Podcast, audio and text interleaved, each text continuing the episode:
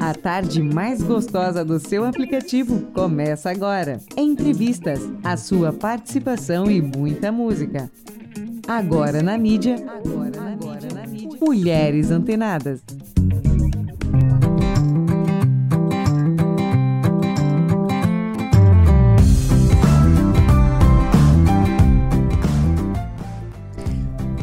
Eu sou Lia Gílio e esse é o programa Hora Legal do projeto Mulheres Antenadas, aqui pela Rádio Mídia.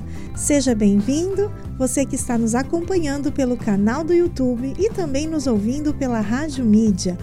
Também temos o Instagram Rádio Mídia On, o YouTube, né? É o canal Rádio Mídia, o DDD 11 9 14 85 12 46 é o WhatsApp aqui da rádio. Mande a sua mensagem, a sua sugestão, a sua crítica. Colabore aqui com o Hora Legal. Hoje, dia 31 de outubro, vamos homenagear o folclore brasileiro. É o dia do Saci.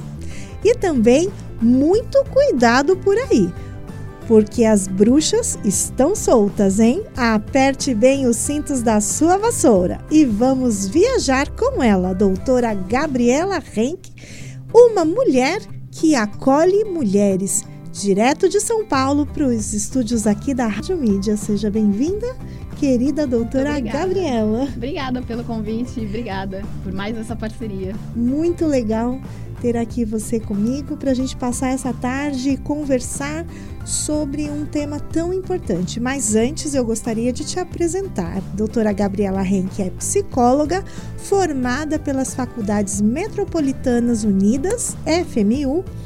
Ela é palhaça, gente. Já participou com a doutora Led de algumas visitas aqui na cidade e é estudante do curso livre em teatro pela Escola Macunaíma. Atua na Clínica Espaço 578 em São Paulo, onde realiza atendimentos com crianças, adolescentes e adultos. É isso mesmo? Isso mesmo. Ela é atuante em questões de transtornos alimentares, reabilitação de situações pós-traumáticas, luto, queixas escolares, transtornos é, de humor, autoestima e comprometimento de qualidade de vida. Nossa, isso é muito interessante. Acredita que a fala, a escuta e as artes podem ser ferramentas de autocuidado para a saúde mental, proporcionando uma vida mais digna, leve e prazerosa, dentro das singularidades de cada sujeito. Então, hoje nós vamos conversar e compartilhar sobre autoestima e saúde mental. Que tema fantástico e importante, né, doutora? Com certeza. E um tema necessário, né, para nossa atualidade, a gente falar um pouquinho sobre autoestima, né? Desmistificar, entender o que é autoestima, né? É, olhar para nossa autoestima. E é legal, né? Porque a gente usa aqui também, né, da, da escuta, mas não uma escuta terapêutica, né? Muitos ouvintes estão aqui com a gente e, e poder disseminar esse conteúdo para pessoas que muitas vezes não têm acesso também à psicoterapia e que isso possa ajudar e colaborar de alguma forma também para a saúde mental dessas pessoas. Que legal. E qual que é a abordagem que você segue para esses atendimentos, né? Tá. Você pode me explicar um pouquinho dessa abordagem quando você faz um atendimento pensando na autoestima e na saúde mental? Sim. Uh, a psicologia em si, ela tem várias abordagens. Então, eu tenho a psicanálise, eu tenho a TCC, que é a comportamental, eu tenho a humanista.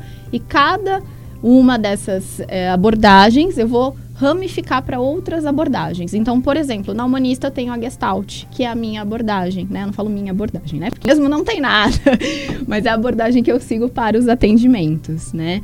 Uh, a Gestalt terapia, ela não enxerga o sujeito né, como uma pessoa, por exemplo, ah, né, é muito comum a gente ouvir em consultório, Gabriela, eu, eu sou ansiosa. Gabriela, eu sou depressiva. Gabriela, eu tenho autoestima muito rebaixada. E eu falo, você não é, você está. Você está depressiva, você está ansiosa.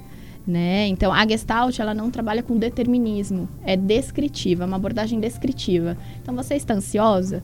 Me fala como é essa ansiedade. Vamos tentar entender essa ansiedade. Você não é a sua ansiedade, você está ansiosa. Da mesma forma, com a autoestima rebaixada, os transtornos alimentares, que eu recebo muito em consultório.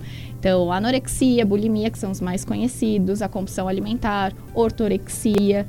Né? Então, a minha paciente, né, hoje meu público majoritariamente feminino, é, vem com essas demandas e a primeira coisa, na primeira sessão, eu desmistifico isso. Então, eu falo, você está com bulimia, você está com anorexia. Você não é a sua anorexia, você não é a sua bulimia. É uma condição que se apresenta neste momento para você. A gente olha e acolhe. A gente não acredita né, nessa, nesse viés de cura, né? Eu vou te curar, né? A gente acredita muito no viés de acolhimento. Eu vou acolher. Né? E o sujeito ele passa a ser responsável pelas escolhas dele. Então a gente trabalha muito com a autorresponsabilidade também dentro do setting terapêutico. Quando eu falo setting terapêutico, é quando a gente fecha a porta e começa a sessão. Isso é um setting terapêutico, tá? Porque às vezes eu vou usar algumas palavrinhas aqui que não é muito do convívio, né, Sim. das pessoas, não é de tanto conhecimento, né? Eu quero uhum. sair um pouquinho do psicologuês. Então, quando eu falo setting terapêutico, fechou a portinha, tô eu e o meu paciente, eu e o meu cliente, como queiram, enfim. E o que acontecer da porta para dentro é o setting terapêutico. Esse setting terapêutico muitas vezes é doloroso. Com certeza, com certeza, é muito doloroso, né? Mas Ok. é muito doloroso, mas eu sempre falo para as pacientes que além de ser doloroso, também é libertador. São dores que, né, que acontecem, que se apresentam ali, mas que de alguma forma traz uma liberdade, a liberdade de ser e de estar neste mundo, né, nas condições que esse mundo se apresenta. Que a gente não vai mudar o mundo, ou a gente pode até mudar o mundo, mas a gente só vai mudar se a gente mudar antes a nós mesmas. Que é aquela história da comissária de bordo, uhum. de cair as máscaras, né? Exatamente. E aí primeiro coloca em si para depois auxiliar quem está do lado. Sim, não é isso? Exatamente. E falando um pouco sobre o contexto histórico, é, eu gostaria que você abordasse esse momento atual e de alguma forma pudesse esclarecer como que a gente está inserido nesse contexto sócio-histórico. Primeira coisa que a gente precisa é, ter em mente, né, na nossa consciência, eu sou psicóloga e hoje eu atuo com mulheres. Primeira coisa que me vem muito em consultório, né, é que essas mulheres, elas são ensinadas muito a acolher, a cuidar, a estar sempre muito disponível para o outro e pouco para si mesma. Então, são mulheres que se colocam em segundo lugar e colocam o outro em primeiro lugar. Então, é sempre o outro. Eu sempre falo que é o movimento da ondinha, né? Então, é essa pessoa, ela olha para o outro. E a gente tem que mudar o movimento da ondinha, fazer com que ela se olhe. Então, por isso que o, o, o setting terapêutico, a terapia em si, ela é muito importante para essas mulheres. Desde muito cedo, nós somos doutrinadas, ensinadas a acolher. Não que a gente não possa fazer isso, a gente pode né? Principalmente nos maternar, nos cuidar, né? Para depois poder cuidar do outro. Porque se eu não estiver bem, eu mesma, enquanto psicóloga, se eu não estiver bem comigo mesma, eu não consigo oferecer um serviço de qualidade de saúde mental para essas mulheres. Tá? Então a gente precisa entender esse movimento, né? Esse momento onde essas mulheres são ensinadas a cuidar e acolher, serem desejadas pelos outros, né? Então é o olhar que precisa ser voltado para essa mulher, mas não é o olhar do outro, é o olhar de si mesma dela sem se culpa, perceber. esse olhar para si. Exatamente. Que é, Exatamente. acho que isso é desafiador, né? Sem dúvida. O deixar de olhar o outro nessa onda, mas a doutora está trazendo, olhando para mim enquanto mulher, o meu momento sem culpa e tá tudo bem. Exatamente.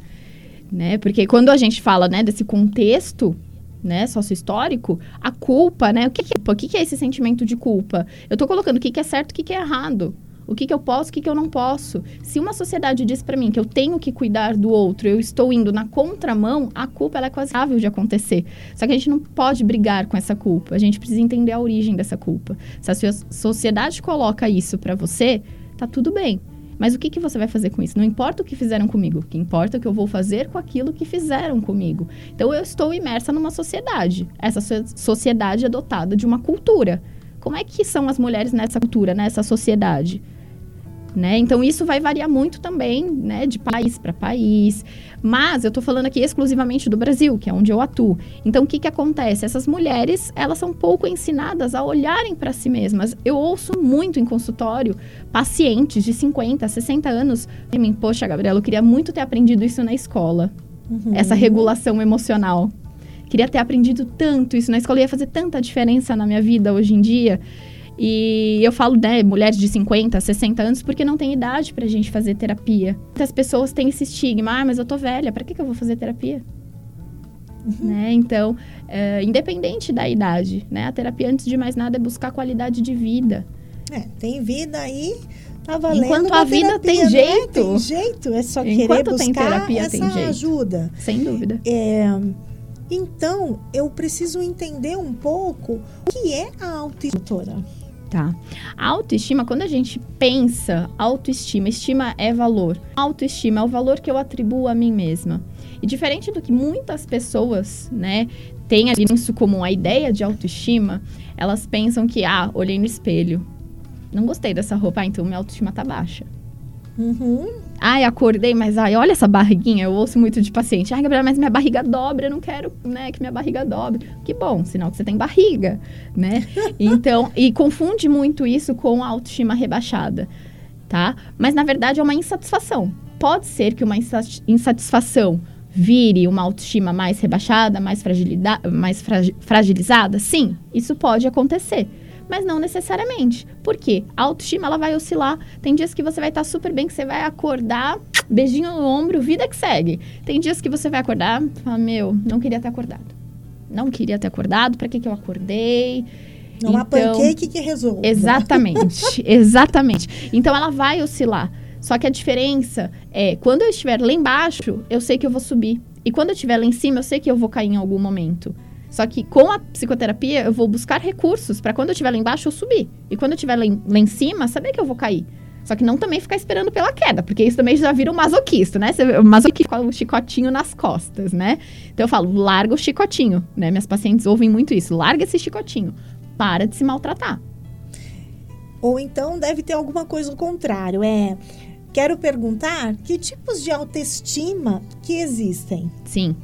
Existe, né? A gente sempre fala em três autoestimas, né? Três. A inflada, a autoestima rebaixada e a autoestima comum, né? Que é aquela que a gente vai fazendo a regulação dela. Então é o que eu acabei de falar. Tem autoestima que tem dias que você vai estar com a autoestima maravilhosa, dias que você vai estar com a autoestima lá embaixo. Mas essa autoestima inflada, eu quero saber mais sobre isso. Contar essa fofoca da autoestima inflada. Vamos lá, vamos para a fofoca. A autoestima inflada, quando a gente pensa né? Tá muito associado a um transtorno de personalidade, tá? Mas, assim, não significa que todo mundo que tem uma autoestima inflada vai ter um transtorno. Isso não é verdade, tá? E sair um pouquinho também, eu tô colocando aqui o exemplo do transtorno só para para ilustrar melhor a situação. Então, por exemplo, eu tenho transtornos de personalidade narcisista, uhum. tá? A gente precisa pensar que essa fase, né, o narcisismo é uma fase do desenvolvimento humano, né? A criança, quando ela tá com fome, ela vai lá e chora. Ela quer o desejo dela atendido a todo custo, que a mãe dê a comida para ela. Ela tá com sono, ela quer que a mãe nine ela para ela poder pegar no sono. Tá? Só que essas pessoas com transtornos de personalidade narcisista, elas se fixam nessa fase do desenvolvimento e levam isso para a fase adulta. E eu tô falando de um transtorno de personalidade, né? Então, personalidade é aquilo que você é. Será que existe cura para aquilo que você é? Será que você está doente? Então eu sempre falo, por mais que o narcisista tenha muitas dores ali, né? É, não existe uma cura, a gente vai acolher essas dores desse narcisista. É aquela pessoa, né, que quer os desejos atendidos a todo custo, né, que você precisa ter uma utilidade para ele. A partir do momento que você já não tem mais nenhuma utilidade, ele te descarta. É a pessoa que vive de glórias, glórias principalmente do passado. É aquela pessoa que fala: ah, mas você lembra? Eu trabalhei em tal lugar, mas eu fiz tal coisa. Né? É, são situações que colocam essa pessoa em poder, em evidência. E do narcisista, né? As pessoas acham mais, mas o narcisista é a pessoa mais segura do mundo. Muito pelo contrário. Narcisista é a pessoa que tem uma fragilidade gigantesca interna. Não Só parece. que ele não reconhece. Exatamente. Só que ele não reconhece. Tá? Então, narcisista em consultório de psicoterapia é raro. Quando vem, ficam dois encontros e vai embora. Tá? Uau. Exatamente. É muito mais comum o codependente chegar no processo de psicoterapia porque ele acha que ele não está sendo suficiente. Depois eu vou falar um pouquinho mais sobre a codependência, porque ele acha que ele não está sendo suficiente. Então ele vai para psicoterapia para poder ajudar quem está com ele. Ele não está indo por ele, ele está indo para poder ajudar quem está na convivência com ele. ok. Tá? É o outro que precisa. É o oposto. É. O oposto. É tá? Então, quando a gente fala dessa autoestima mais inflada, é a última Coca-Cola do deserto. Eu sou eu, eu não preciso de terapia. Terapia pra quê? Terapia é bobagem, eu pego esse dinheiro e viajo. Pra que eu vou fazer terapia? né? O narcisista, ele tem muito esse pensamento cartesiano, né? Preto no branco. E eu sempre falo, toda ação tem uma reação. E o narcisista, né, todo comportamento dele tem uma intenção. Nada é por acaso. É extremamente calculado. Mas que no fundo vai denunciar uma falta dele. É uma falta de segurança, ele não confia nele, então ele precisa do aplauso do outro. Né? Ele não confia nas próprias capacidades, nas próprias potencialidades, então ele fica focado no passado, quando ele viveu de glória. Porque talvez hoje ele não acredita que ele tem essa capacidade de resgatar tudo aquilo que ele viveu né? A gente precisa olhar para esse narcisista, né? Diferente do que muitas pessoas falam, ah, mas é narcisista. Ah, mas eu não gosto dele. É impossível conviver com uma pessoa assim. Você não é obrigado a conviver, isso é verdade. Mas a gente pode acolher, ter um olhar mais empático, entender que tem uma dor ali por trás, tá? Como relacionamentos abusivos também, mulheres são violentadas, é, questões de estupro. Não estou aqui passando pano para o estuprador, para o, a pessoa que violenta, uhum. mas esse comportamento é consequência de uma dor emocional também. Lógico que a gente não pode comparar né, a vítima ali com uh, o abusador, mas de ambos os lados eu tenho muita dor emocional, muitas feridinhas internas. Ok, então os sinais é, da autoestima rebaixada, diferenciando da inflada, como eu consigo identificar? É, a primeira coisa, quando a gente fala da autoestima rebaixada, que eu comentei um pouquinho atrás agora com você do codependente, é exatamente o oposto do narcisista. Na, na terapia, né, na psicologia, a gente fala que é muito o par complementar. Né? Então, enquanto um precisa de aplauso para ser reconhecido, o outro vai fazer tudo pelo outro. Então, se ele precisa de aplauso, eu vou lá e vou dar o aplauso que ele quer que é esse o codependente. É o codependente que tem uma autoestima mais rebaixada. rebaixada. Isso. E se de repente eu descubro que sou diferente, e agora? Exatamente. De novo, olhar o contexto sócio-histórico, né? O quanto que ser diferente ainda é dolorido para muitas mulheres, para muitos seres humanos. Eu não falo só mulher, né? Porque a, a minha realidade é o contato com essas mulheres mas de uma forma geral, o ser diferente ainda é visto como ser errado. E eu sempre falo isso para as minhas pacientes: você só é diferente. Eu falo só, né? Mas o só que não é só só, né? Você é diferente. E tá tudo bem ser diferente. Vamos ver, né, quais são os benefícios em ser diferente, porque até então o diferente ele é associado com o errado. Eu não posso ser diferente. É fora daquela caixinha. Claro. Que algo está errado aí sim, o diferente é silenciado, o diferente não é visto. Né? Então eu é tenho discriminado. que é discriminado. Então eu tenho que andar num padrão. Seja um padrão de beleza. E aí isso reforça a questão da autoestima fragilizada, porque a pessoa que tem uma autoestima fragilizada, rebaixada, é a pessoa que está perdida de si. Ela não sabe o que ela gosta, o que ela quer. Ela não sabe quem é. É muito comum isso chegar no consultório, eu faço dinâmicas com os pacientes. Eu falo: "Escreve para mim quem é fulano" ele paralisa. Ele fala, ah, Gabriela, não sei quem sou eu. Mas se falar do outro, ele Aí fala tudo. Aí é dia, vai falar tudo. de si mesmo, Sim. sai uma linha lá. Diferente do narcisista. Porque se eu falar pro narcisista, ele vai falar a vida dele inteira, desde o nascimento, o que, que ele fez. Ainda pega, né, coisas da vivência dele do passado e traz e não sei o quê. Mas ele vai parar num certo momento dessa história, quando ele olha muito para trás, o narcisista, ele faz uma prospecção futura ou ele está preso naquele passado? Preso no passado, porque o passado é o que trouxe glória, é o que é trouxe, o que trouxe poder para ele. E, e enxergar o futuro seria um receio de ter uma, é, de perder essa Sim, glória, Sim, fracassar, por exemplo. sim, sem dúvida. Essa insegurança que a gente fala, esse vazio. Ok. né? Porque quando a rima tem uma falta, tem um vazio. O codependente, ele tem um vazio, que é o vazio de si. Ele se preenche através do outro. Então, a hora que o outro sai, até o nome já diz, né? Codependente. A hora que o outro sai, quem sou eu? Ficou vazio. Eu não sei quem sou eu. Como se ele deixasse de existir. Exatamente. Exatamente Vai isso. com, a- com o outro boa parte de si. Sim. E relacionamentos abusivos, muitas vezes, né, as mulheres codependentes chegam no meu consultório e a gente trata como uma questão de dependência química, porque é, né, a mesma questão no cérebro, né, que vai atingir. Então, eu trabalho como uma dependência química mesmo. Então, só por hoje você não vai mandar mensagem pra ele, você não vai procurar por ele. Só por hoje, ver como você se sente. No dia seguinte, só por hoje você não vai mandar mensagem, mandar você não vai responder. Claro que eu não falo o que a paciente tem que fazer, né? Para chegar nesse nível, a paciente já me trouxe muitos conteúdos, né? Eu não vou dizer para você, Uhum. olha, faça isso ou faça aquilo, tá? Que eu tô dando um exemplo do que já aconteceu na clínica, por exemplo, né? Então, a pessoa ela entra em abstinência, ela precisa do outro. E aí na terapia a gente mostra, você não precisa do outro, você se basta. Né? O outro tá ali para complementar, para estar ali para fazer um extra com você, mas você já tem que estar Mas cheia não de ser você. você. Exatamente. Você já tem que estar cheia de si. Né? Ele vai ali, ele vai transbordar, ou ele pode até complementar com muitas coisas que talvez você também não tenha, e você vai aprender na troca, mas ele não vai preencher suas, suas partes faltantes. Isso nunca. Isso eu entendi. Mas e quando a autoestima denuncia uma falta? Exatamente. É, essa falta, né, foi o que eu falei. Então, assim, pode ser, por exemplo, no narcisista. Né? Então, o narcisista, ele, para ele ser desta forma, a gente olha o comportamento e tenta entender a origem. O comportamento como um sintoma. É um o sintoma. comportamento é um sintoma. É um sintoma. O comportamento, ele é um sintoma. Não é a causa. Não é a causa. Né? Então, a gente precisa voltar. Olhar para essa origem. né? Hoje em dia, já existem estudos, né, dentro da neurociência, da psicologia, que a gente trabalha com a questão de traumas intrauterinos. Tá?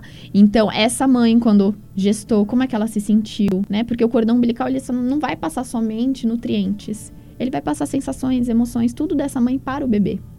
Então, a gente entra até numa questão intrauterina, tá? Para entender. Então, existem muitas faltas ali, né? Por exemplo, a minha questão, né? é, Em particular, eu sempre gosto de dar exemplo meu particular, porque os, os pacientes, né? As pessoas do meio social, nossa, mas ela também passa por isso? Sim, eu sou gente. Gente como a gente, né, doutora? Exatamente. Então, assim, minha mãe, por exemplo, né, é, na minha gestação, ela pesava 50 quilos, ela foi para 80. A barriga ficou em evidência. É, eu faço terapia também já há 10 anos e eu passei a entender que o meu desconforto com a minha barriga estava lá atrás. Que foi algo da minha mãe que passou para mim, trauma gestacional. E emocional. E emocional, total, total. Como se eu não pudesse ter a barriga que eu tenho. Como se fosse errado ter essa barriga, estar em evidência, as pessoas, né, achar que todo mundo tá olhando sua barriga.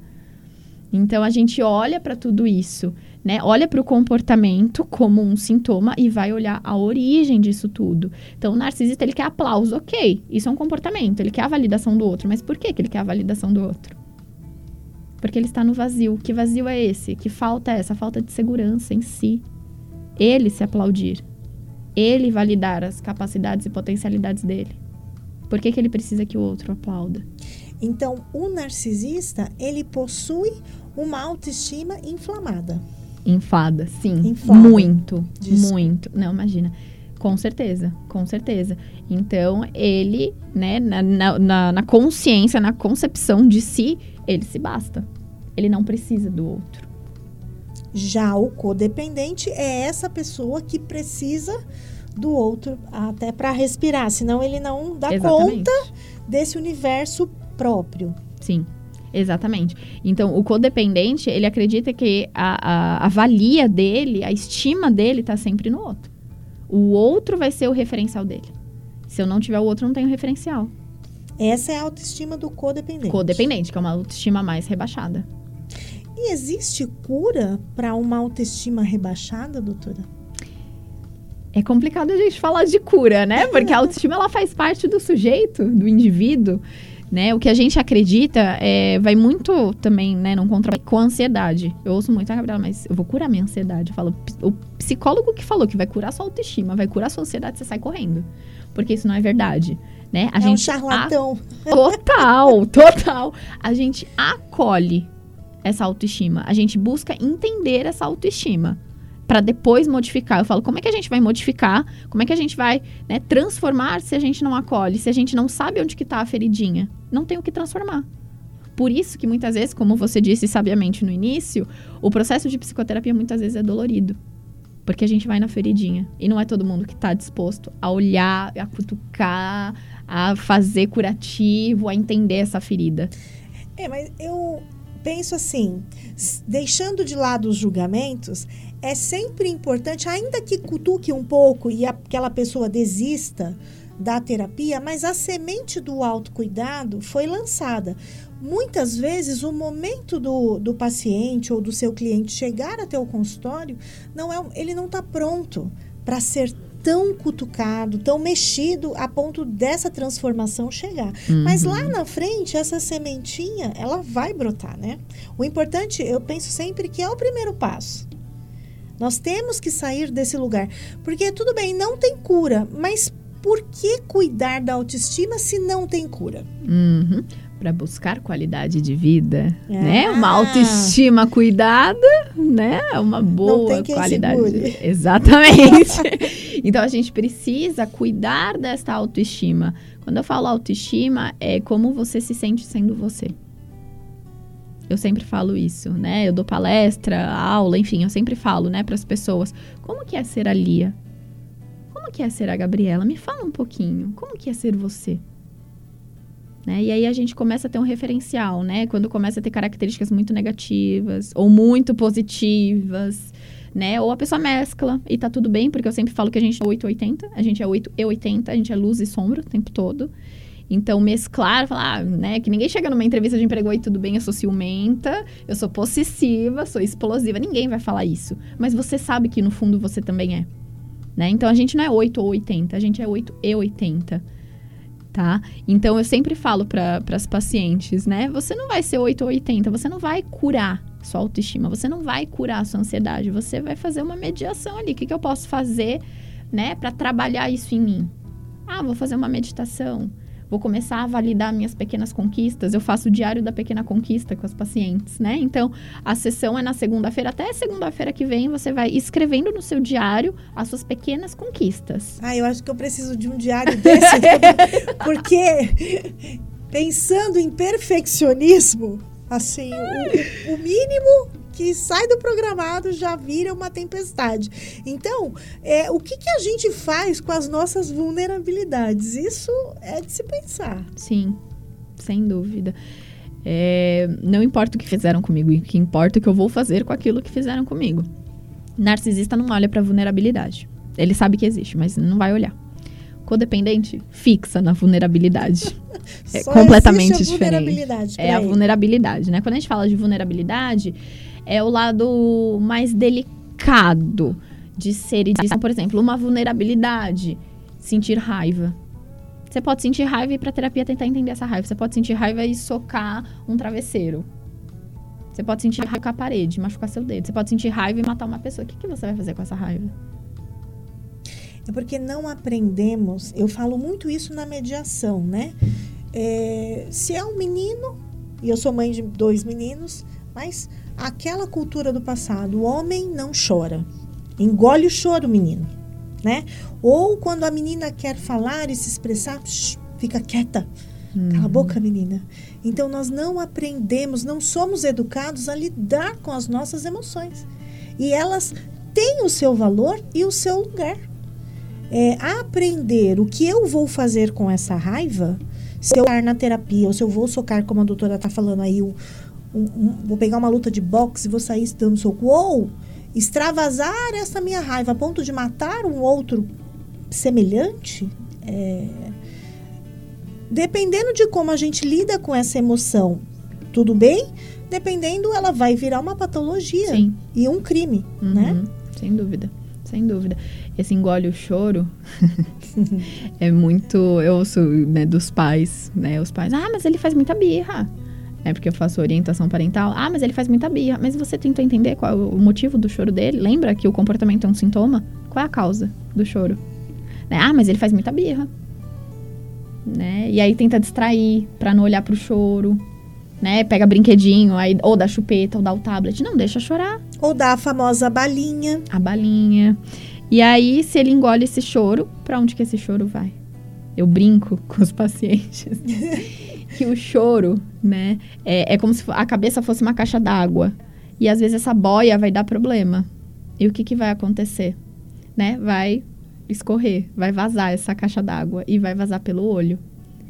Então, olhar para essa vulnerabilidade é a mesma coisa a tristeza, né? Eu tenho pacientes que falam, ah, mas eu não tô triste. E você vê, assim, claramente o não verbal uma pessoa fechada, uma pessoa que não se cuida. Porque muitas vezes, doutora, nem a, o sofrimento é tão grande que ela já nem dá conta mais de escorrer. Uhum. Existem pessoas que não conseguem chorar. Elas estão tão machucadas e aquilo está tão guardado que só mesmo indo para terapia para ir soltando, né?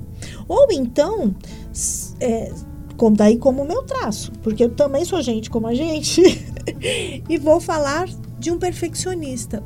É, como que eu vou enxergar e me permitir ser imperfeito? E o que que eu faço com as minhas imperfeições? Porque o perfeccionista, ele não se enxerga imperfeito. Ele uhum. aceitar a imperfeição, o erro, ser chamado a atenção, é algo que não faz parte. Então a gente quase morre uhum. quando esbarra num erro. Sim. Primeira coisa é aceitar que somos errantes. e isso, acho que é a maior frustração, né? Quando a gente ouve, ah, eu sou errante, eu vou errar também, sim. Eu vou errar enquanto mãe, sim. Eu vou errar enquanto esposa, sim. Enquanto filha, enquanto tia. Eu vou errar. E tá tudo bem você errar. Lembra, o importante é o que você vai fazer com este erro. Ok, você está num processo de aprendizado. Ninguém nasce pronto. A gente eterno vir a ser. Então você está nesse processo de eterno vir a ser. Você não veio pronta. Você não nasceu, por exemplo, eu não nasci psicóloga, eu me tornei psicóloga, eu estou neste momento. Então, a primeira que a gente precisa entender, né, quando se trata dessa questão é, de olhar para a imperfeição, é validar essa imperfeição que tá tudo bem eu errar. Perfeição existe? Que perfeição é essa que a gente busca tanto? Perfeição no corpo, perfeição no modo de ser e de estar, perfeição na forma de falar, perfeição no trabalho. Eu tenho que ser uma advogada, uma psicóloga perfeita. Eu não posso falhar, mas e se o erro for um presente? Para fazer com que eu aprenda da forma correta. O erro pode ser um presente para que eu aprenda algo com ele. Olha que que lição valiosa essa, hein? Sim, sem dúvida. Então eu sempre falo, né? A gente tem duas possibilidades. A gente pode errar e se apegar no erro, ou a gente pode errar e entender o que, que a gente aprendeu com aquele erro. E seguir em frente. E seguir em frente. Porque o, o, erro já aconteceu e se eu ficar olhando só aquele erro, eu vou deixar a oportunidade de crescer. Exatamente. E vou sofrer com algo que eu não vou conseguir mudar. O erro em si, ele já aconteceu. Mas a oportunidade de crescer que aquele erro me trouxe é uma lição aí gigante na vida. Sem dúvida. E você, como eu, né? Palhaças. Gente, nós somos palhaças também. De tantos papéis que as mulheres exercem. Mais esse. Mais esse. Isso faz com que a, a nossa autoestima melhore ou piore? Ou não muda nada o fato de sermos palhaças? Bom, Vou falar por mim, tá? Minha vivência. Eu vou confirmar. Enquanto para... Como diz o Tiago, filho, um beijo, momento tietagem. Eu sou o único filho privilegiado, tirando Silas, que posso dizer, mãe, você é eu tenho uma mãe que é palhaça e não vou apanhar por isso. É isso. É isso. Então, é, eu falo muito, né? A Espoleta, que é a minha palhaça, né? Até a construção dela né, eu entrei muito em contato com as minhas vulnerabilidades e as minhas imperfeições. Né? Então, é, eu brinco, né? Por assim, hoje eu fiz da minha dor o meu amor. Mas lá atrás, pequenininha, eu sofria bullying. Porque eu tinha uma testa grande. E realmente é uma testa grande, né? É quase uma lousa. Mas o que que acontece? Eu não podia ter uma testa diferente dos meus coleguinhas. Isso era motivo de chacota. Hoje, a minha palhaça, ela prende, né? A testa é evidência. Então, eu evidencio aquilo que para a sociedade é um desconforto. Aquilo que incomoda a sociedade, eu vou expor. E a gente precisa trabalhar muito essa vulnerabilidade e essa imperfeição. Que, com muitas aspas, imperfeição. Será que ter uma testa diferente é ser imperfeita? Tá? Então, é a mesma coisa o peso, né? Eu sempre fui a menina, hoje eu sou, né, baixinha, miudinha, mas na época de escola eu sempre era a menina mais alta. Então eu andava mais curva. Eu não queria. Então hoje até a postura muda. A questão da barriga que eu comentei, né? Então a minha palhaça ela tem uma fita vermelha na barriga. Que evidencia a barriga. A barriga. A barriga, né? E as pessoas falam, ah, mas não te incomoda. não. Tá incomodando você, porque para mim tá tranquilo. Tá então, okay. Minha barriga tá aqui, a sua tá aí, a minha tá aqui. Lembrando dessa figura aí do palhaço, é o único, o bobo da corte, que falava as verdades pro rei e não tinha a sua cabeça cortada. Exatamente. Então o palhaço ele traz a verdade de uma forma lúdica, Sim. mas com muita dor também. Sim. Essa construção, não é? Sem dúvida, sem dúvida. O ridículo, né? O ridículo, o erro, o a erro. questão do erro.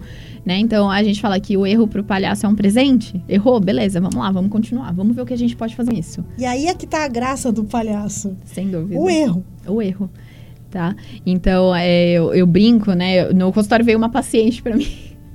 E ela tinha muito essa questão de se expor, tinha medo de se expor, a questão do ridículo. Eu coloquei gentilmente um nariz nela, que eu tenho no meu consultório, e eu fiz ela fazer um, um discurso pro chefe dela, falando do chefe dela, mas de forma ridicularizada para trabalhar tudo isso nela, essa questão do ridículo, de externalizar. E depois eu fiz ao contrário, ela falando dela, para o chefe. Primeiro ela ia falar do chefe, porque eu preciso entrar no universo dela enquanto codependente, que o foco é o outro. Eu não vou combater isso, eu vou entrar e entender. Depois eu faço o movimento da ondinha ao contrário. Eu ensino para ela, não adianta eu querer trabalhar com a minha paciente algo que para ela ainda é desconhecido. Então ela faz o que é para ela, que é olhar para o outro. Depois eu vou fazer o movimento ao contrário, eu vou ensinar ela. Por isso que tem muito paciente que fala, né? Ah, mas é, a psicóloga mandou mensagem. Psicóloga não pode mandar mensagem. Tem muito, né? Companheiros meus de trabalho falam, ah, Gabriela, mas você não pode mandar mensagem para sua paciente. Você não pode dar parabéns no aniversário dela. Por não quê? Pode. Onde está escrito isso? Tá? Então, a, é, é ser, né, ser humano. Entender também que o psicólogo também tem vulnerabilidade. O psicólogo também tem imperfeições. Eu brinco porque eu atendo descalça no consultório. E aí a paciente, ah, Por quê? Tá você tem problema de chulé? Uma paciente fez exatamente isso. Ela me viu descalça. Ela falou assim, doutora, eu posso tirar o sapato? Eu falei, pode. Ela falou assim, ah, mas eu tenho chulé. Eu falei, mas você tá preocupado com o seu chulé comigo ou você tá preocupado com o seu conforto e ficar descalça? Ela, ah, doutora, não passa nada. Eu falei, mas o que, que você quer? Você quer ficar descalça e confortável? Ou você tá com medo do chulé? Eu falei, ah, eu também tenho chulé agora. Eu falei para ela, eu também tenho chulé agora. O que a gente vai fazer? Dois chulés? Não pode. Um vai ter que, né, dominar ali. Vai ficar dois chulés, a sala vai ficar muito fedida. E aí ela falou, não, então eu vou tirar. Ela pegou a galocha que ela tava, tirou e deitou. Né, deitou porque eu tenho um sofá no meu consultório, né? Até pela questão dos corpos, da diversidade dos corpos. Então eu atendo cadeirante, eu atendo obeso, eu atendo gente muito magra. Então, para uma forma de acolher esses corpos, eu coloquei um sofá. Então, a paciente, ela tira o sapato, ela já pega e já deita. Pum, deitou. Né? Então, a gente vê que isso, se ela não se sente confortável sendo ela fora do setting terapêutico, que dentro do consultório, pelo menos, ela consiga vivenciar, nem que seja 50 minutos, tudo isso. E aí, dentro desse sofá, eu diria o divã da doutora Gabriela Henke, a autoestima, ela estará sempre inflada ou rebaixada ou baixa? O sempre é uma palavrinha bem capciosa, né? Sempre? Mas o que, o que é para sempre? O que, que nessa vida é para sempre? Né? Nada é para sempre. Tudo está, nada é. Né? Então eu sempre falo, mas o que, é esse para sempre? Será que para sempre eu vou ter uma autoestima inflada? Será que para sempre eu vou ter uma autoestima rebaixada? Não, depende do que você vai fazer com ela. Você quer acolher? Você quer combater? Você quer brigar? Você quer brigar com o espelho? O que, que você quer fazer? E isso é uma escolha sua. Não sou eu, enquanto psicóloga, que vou falar, olha, você tem que fazer tal coisa. Psicologia não fala, né, do que o paciente tem que fazer. A gente trabalha com sugestão. O que, que você acha de olhar para essa autoestima? Como que é ser você? É pensar sobre isso. Eu sempre coloco, eu trabalho com o pensamento socrático, né? Então eu sempre trabalho muito com questionamento. Então meu paciente fala, ah, Gabriela, é muita pergunta, pergunta difícil. Ai, parece um laboratório de, de como que fala? De vestibular. Parece que eu tô fazendo vestibular. Parece que você tá me testando. Eu falo, não. E não tem múltiplas escolhas. não, então. Aí a gente precisa né? Que é, é, é, a mesma coisa vestibular. Você vai fazer vestibular, você vai, né? Vai Muitas vezes você vai a passar. parte da redação, é isso? Mais ou menos por aí. Então, vão ter vestibular que você vai passar, vão ter vestibular que você não vai passar. E aí, o que você vai fazer? Só porque você não passou, você é uma péssima pessoa, você é um péssimo estudante, você não serve para nada. Não, você não passou e ponto. Vamos aprender com esse erro. É o erro. Exatamente, né? Essa imperfeição, né? Sei lá, tinha que fazer 50 pontos, você fez 48. Ok, faltou, faltou. A parte, a, falta, a, a, parte faltante, né? Essa parte faltante aí. Eu falo do número, né? Eu brinco com o número, mas é uma parte faltante interna. E aí? O que, que você vai fazer com isso? A escolha é sua, não sou eu que vou definir o que você tem que fazer. É, existem países que a gente brinca, mas a coisa é séria. O jovem, se ele não passa no vestibular, ele se mata. Sim. Né? Sim. E dependendo dessa cobrança de perfeição, realmente a morte é algo real para ele, porque ele não pode fracassar. Sim, é a permissão para não errar, né? Eu não posso errar. A gente não precisa ir muito longe. Tem colégios em São Paulo que eu atendo pacientes que se frustram quando não consegue uma nota, o mínimo é nove que aquela paciente tem que tirar. Existe uma exigência, talvez, dos pais ou de si própria? Muitas vezes são dos pais. É uma dinâmica familiar de exigência de rigidez. É uma rigidez que vem dos pais. E aí eu até entro naquela questão, né, de pais. Existem muitos pais narcisistas. Porque a gente fala muito de codependência e narcisismo, parece muito que é só a relação amorosa, afetiva, mas não. Eu posso disseminar isso para relações interpessoais, com amigos, com seu chefe, com a escola, com o professor com o pai, com uma mãe. Então, existem mães que são narcisistas e que não importa, o filho pode tirar 10, que não vai ser o suficiente. E aí, esse filho pega e se corta. Esse filho tira um 9, se frustra e quer tirar a própria vida. E não necessariamente tem uma depressão, né? Porque ainda tem é, esse viés, né? Ah, tirou a própria vida, tentou contra a própria vida, então é depressivo. Não necessariamente. E dentro desse contexto, doutora, você poderia dar exemplos da parte prática de clínica? Posso. Tenho oh, muitos. Ufa! Pensou bastante, mas eu falei, nossa, que Posso. não pode. Agora é o babado. Vamos para a parte do babado. O que, que acontece? Eu tenho, por exemplo, né? Vou pegar aqui um exemplo de uma paciente que ela tem 14 anos. A mãe tem beirando seus 50 anos. Ela tem um irmão de nove. E aí essa mãe é extremamente narcisista. Eu brinco, porque eu tenho uma supervisora, eu falo que é a narcisista de livro. É a narcisista de livro, de cabo a rabo. Vocês estão rindo, mas é verdade. Ela é de cabo a rabo. Você vai fazendo checklist vai ali. Ticando ali. Você vai fazer, né? O critério diagnóstico, check, check, check. Você vai fazendo, é assim, escrita. É um personagem que tá na sua frente. E aí, o que que acontece? Essa mãe, né, quando, por exemplo, nessa relação que ela tem um irmão, né, essa filha tem um irmão, sempre vai ter um que vai ser a ovelha esotérica da família e a outra que vai ser o fofinho, queridinho, amado, chuchuzinho da mamãe. Então, essa é, diferença de comportamento existe quando a gente fala de uma mãe narcisista, por exemplo. Então, ela sempre vai colocar um como o X9, que não serve para nada, e o outro que sempre vai estar tá ali para satisfazer os desejos dela. Então, o que, que acontece? Essa minha paciente, ela tem 14 anos, ela desenvolveu um quadro de anorexia. Essa mãe é nutricionista. Uau!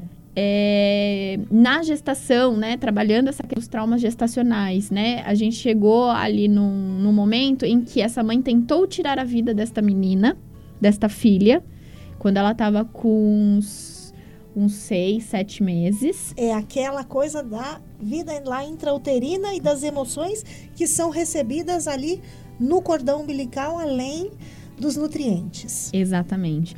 E essa mãe é nutricionista. E eu sempre falo, né, para essa paciente, você está buscando se nutrir do quê? Qual é a nutrição que está faltante ali?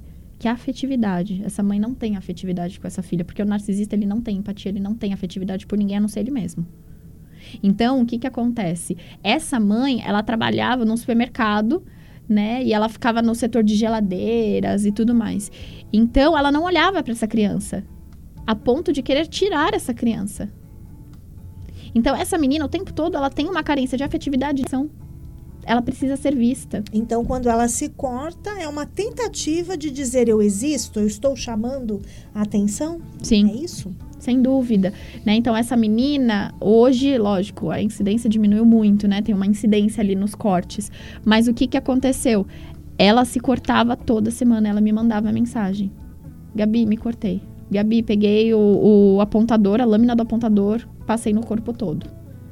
Então, o que que acontece, né? E eu falava para ela, então, já que a mãe não dá atenção, eu vou suprir essa atenção dela, eu vou dar essa atenção. Se ela precisa, é isso que ela precisa, ela tá indo para terapia para isso, eu vou dar essa atenção para ela. Mas que ela não se torne dependente da atenção da psicóloga. Mas se é isso que ela tá precisando, ok. Porque é um caráter extremamente é, de fase oral, né? Que a gente fala, então, o, o a questão dela, né?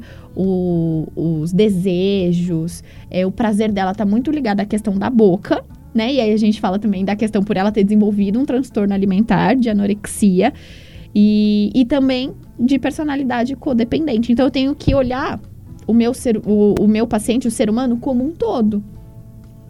E aí é nesse contexto que a psicoterapia ela pode ajudar na autoestima. Exatamente. E aí, então, na, auto, na, na terapia, essa autoestima ela vai ser acolhida. A gente vai trabalhar essa autoestima.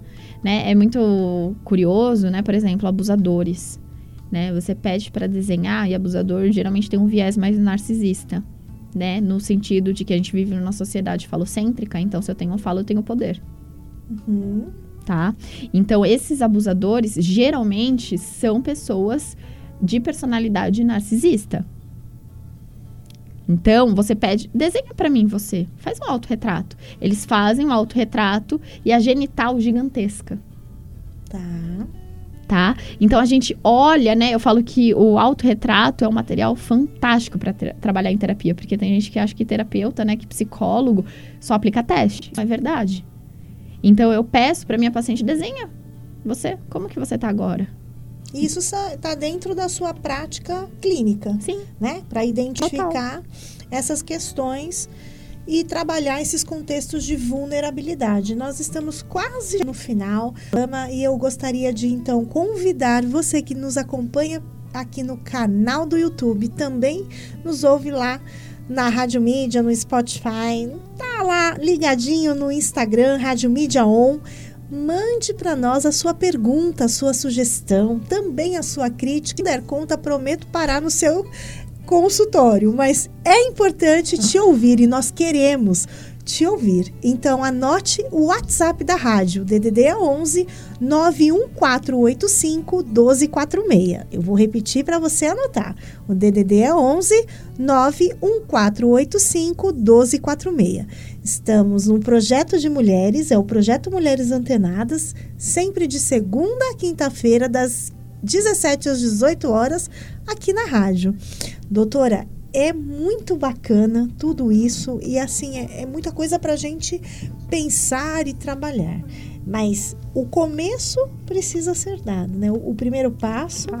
Então eu gostaria de deixar assim uma palavra de ânimo, porque eu falei que a terapia dói e é necessário. A dor ela vai provocar uma mudança necessária. Mas queria que você deixasse uma palavra de ânimo para que as pessoas hum. tenham coragem de bater lá no como que chama? No setting terapêutico. No setting terapêutico. Primeira coisa, eu faço uma dinâmica muito com, com as pessoas de uma dinâmica de grupo e aqui, lógico, a gente está numa rádio, então é um pouco difícil, né? Mas eu vou tentar verbalizar que eu pego uma vela e eu dou para esse paciente, para essa pessoa. Uma aquela vela branca, sabe? Palito. Daquelas falo, que quando acaba a luz em casa. Exato, é exatamente essa. É, é, a, é a própria velhinha. Me lembro da infância. Tá? E aí, essa vela é como se fosse a sua autoestima. Vão ter dias que ela vai estar tá apagadinha. Vão ter dias que você vai precisar acender. Só que quem é que vai acender? Quem é que vai colocar esse foguinho nela? É você. Então você vai pegar o fósforo, você, enfim, o que for, né? O isqueiro, sei lá que você decidir ali, você vai acender a sua vela. Então não espere que o outro dê a chama para você. Se o outro estiver ali no momento que você não tem onde acender, ok, não tem problema. Mas entenda que você é capaz de ir lá e de acender a sua própria velhinha. Você não precisa do outro. O outro estiver ali, ok, faz parte. É legal, é gostoso, né? Que nem a validação. É gostoso sentir validado? Sim, mas não dependa. Então, cuida da sua velhinha. Né? A autoestima é como se fosse uma plantinha. Ela não vem pronta. A gente planta, rega, coloca no sol. Então, aos pouquinhos, a gente vai cuidando dessa autoestima para ela ir florescendo, né? Devagar. Não vem pronta, é um processo. Então, mais do que nunca, confiar no processo. Se autoconhecer é importante. E se essa chama também de, outro, de outra monta estiver alta demais, também é sinal de que ela precisa reduzir um pouquinho, né? Porque existe o outro que também precisa desse olhar carinhoso. Porque quando essa chama ela cresce muito, talvez o brilho do outro fique desapercebido, inflado pelo seu ego. Deixe de olhar o outro. É o outro lado da moeda aí também que precisa desse cuidado, né? Sem dúvida, todo excesso vai esconder uma falta. E uma dor. E uma dor. Muita. Uma não, várias dores. Várias dores. que precisam aí ser. Muitas dores. Muitas dores. Mas gostoso mesmo foi esse papo aqui. Eu te agradeço por ter vindo lá de São Paulo para o nosso querido interior, né? Te recebemos aqui com todo o amor e carinho. As portas estão abertas. É, vou fechar este programa dizendo sobre o sigilo, né? Existe aí no consultório. Estava falando da mãe narcisista, estava pensando aqui, e se a mãe é tão dominadora e de repente ela bate lá na sua porta do do consultório do setting terapêutico. Do setting terapêutico e diz então, doutora Gabriela, agora eu quero um relatório à risca do que a minha filha te falou. Aqui você ficou uma hora com a menina de 14 anos e aí? Uhum. Então não dá para dizer tchau sem antes perguntar isso. A curiosidade. o que, que acontece? A gente tem o código de ética do profissional de psicologia, assim como qualquer outra profissão. Como se trata de uma paciente menor de idade e a mãe é apagante, ela que não me ouça, mas ela tem direito. Ai, nós não temos censura, ah? viu? ela que não saiba, mas assim, ela teria direito sim. Claro que, em, em todo caso, eu vou proteger esta minha paciente, uhum. tá? Eu vou expor até a página 2 ok? Mas é uma questão de sigilo, eu tenho que trabalhar com sigilo até para não ter a questão do rompimento do vínculo de conta dessa paciente comigo. Super importante. Tá? Então, se eu faço qualquer movimento com essa mãe, eu tenho que fazer com ela também e eu não vou romper o meu vínculo de confiança contigo e vou ficar aqui com aquele convite de voltar com a palhaça. Com certeza, com Vamos, a espoleta. Fechou com a espoleta? Fechou, fechou. Pra gente trazer amor e alegria junto com a trupe Bora. e falar sobre o trabalho social da doutora Espoleta, que é linda. Então, vamos aguardar essa pauta aqui no Hora Legal. Tá com bom? Certeza. Muito obrigada. Eu que agradeço. E eu agradeço demais a você que nos acompanha no projeto Mulheres Antenadas pela Rádio Mídia. Até a próxima.